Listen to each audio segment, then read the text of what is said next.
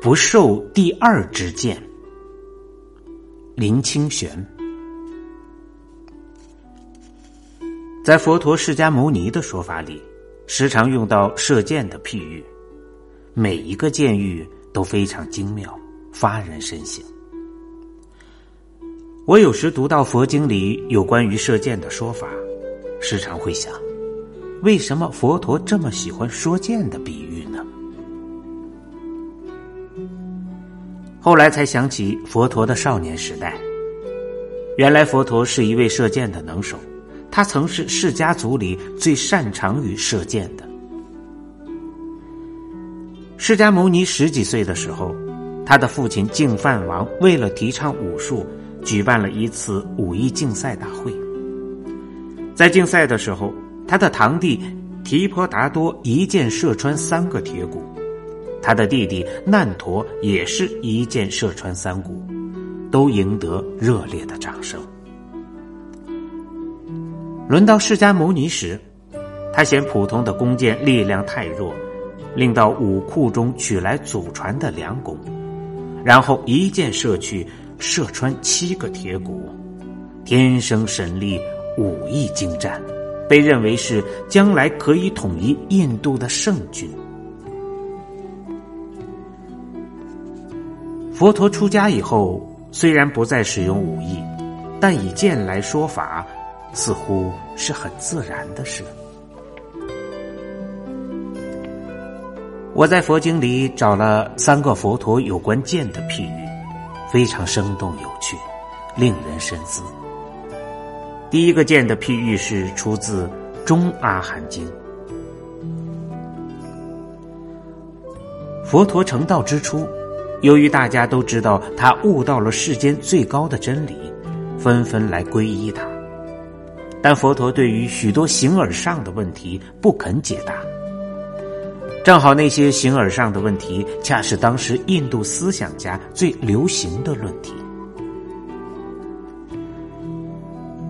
这些问题即使到现在都还是流行和热门的，诸如：这个世界是有限的。或无限的灵魂与身体是同一体，或者是分开的。人死后还存在不存在？佛陀不回答这些问题，使他的一个是爱哲学思考的弟子摩罗迦苦恼不已。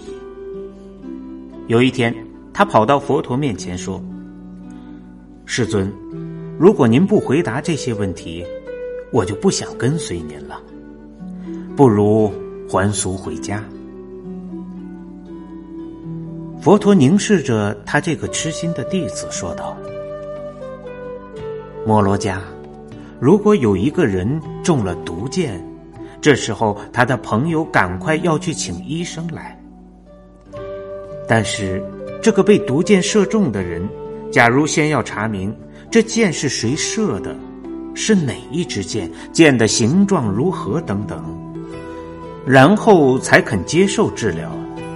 那么，他还没有把这些弄清楚之前，早就毒发身亡了。摩罗加，这个世界是有限或无限的，灵魂与身体是同一体或个别的，人死后还存在不存在？这些问题，纵使找到了答案。还是解决不了这苦闷的人生啊！而人一生真要做的，就是在于克服这苦闷的人生。所以，摩罗迦，凡是我没有阐释的事，你不用去想；凡是我所说教的事，你要好好的接纳。我所说的是哪些呢？我说过，苦。是世间的真相。我说过，业的累积聚集是苦的原因。我说过，要止息世间的苦，只有消灭苦的原因。我说过，修行求道是在寻求一条出离解脱的途径。佛陀的这段开示。说明了修行的人应该把苦集灭道四圣地当成是最重要的，把人生的苦看作是射在我们路上的毒箭。佛教徒不应该单溺于无用的议论，以致忽略了根本的课题。这一段教化到现在对我们都还是有用的。假如我们太单溺于形而上的玄想，往往会因此浪费了一生，也找不到真正的答案。你看，古今往来的无数所谓大哲学家，在这些问题上用了毕生精力，却从没有人有肯定的解答。由此可见，在两千多年前，佛陀就是真正的大智者，为我们指出了人生实际的方向。第二个剑的譬喻是出自。《杂阿含经》在舍卫城郊外的齐陀林精舍，有一天，佛陀召集了他的弟子们，做了这样的说法：比丘们，假如这里有四位擅长射箭的人，另外来了一个人，向这四个人说：“当你们四位同时向东西南北四个方向射箭时。”我能够在你们的箭还没有落地前，全部抓住他们。比丘们，我虽然不相信有那么一个人，但是如果真有这样的人，他一定有非常快的速度。弟子们听了，向佛陀说：“大德呀，那一定是快得不得了的速度。”因为只要能捉住一个弓箭手向一个方向射出的箭，使它不落地，已经需要很快的速度。何况这个人需要将射向四方的箭，统统在还没有落地之前捉住，他的速度快得太惊人了。佛陀接着说：“比丘们。”但是有比那个人的速度更为迅速的东西。日月在天上运行，比之更为迅速，而且还有比日月的运行更为迅速的东西，就是人的寿命。人的寿命轮转，比之日月的运行更为迅速。比丘们。因此，你们应该领悟，人的寿命的经过比日月在天空上的运行更为迅速。所以，我们必须以不放逸为本而努力。你们应该以此为学习的目标。这个故事告诉我们，剑再快也快不过无常。无常是佛教的第一部说法，也是佛教的存在论。无常是什么呢？无常是说世间所存在的东西无一不在变迁，是永远没有常态的。它迁移演变的速度，则超出了我们的想象。佛陀曾说：“人的肉体是无常。”人的感觉是无常，人的表象是无常，人的意志是无常，人的判识是无常。照这样说，不是四支箭，而是五支箭了。明白了人生的无常与短暂，不论是佛教徒或非佛教徒，都不应该放逸，都应该牢记。生死事大，无常迅速，慎勿放逸。好好精进努力，行善止恶。第三个说法有关于剑，也是出自于《杂阿含经》。佛陀有时会向弟子发问，这是往往他先有了极精辟的开示。当弟子无法回答的时候，他就把要说的教法说出，这样可以给弟子留下深刻的印象。有一次，他就用这种方法来教导弟子。他问道：“比丘们，没有受过我教法的人，遇见快乐的事会有快乐的感受；遇到痛苦的事会有痛苦的感受；遇到不苦不乐的事也会有不苦不乐的感受。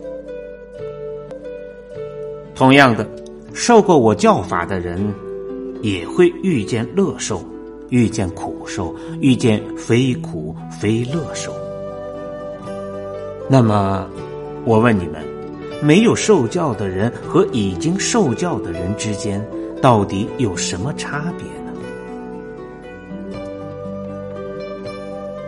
这里所说的“受”是色受想行识的“受”，是指人的感官接触外界的事项所产生的感觉、感情、感动与感受等等。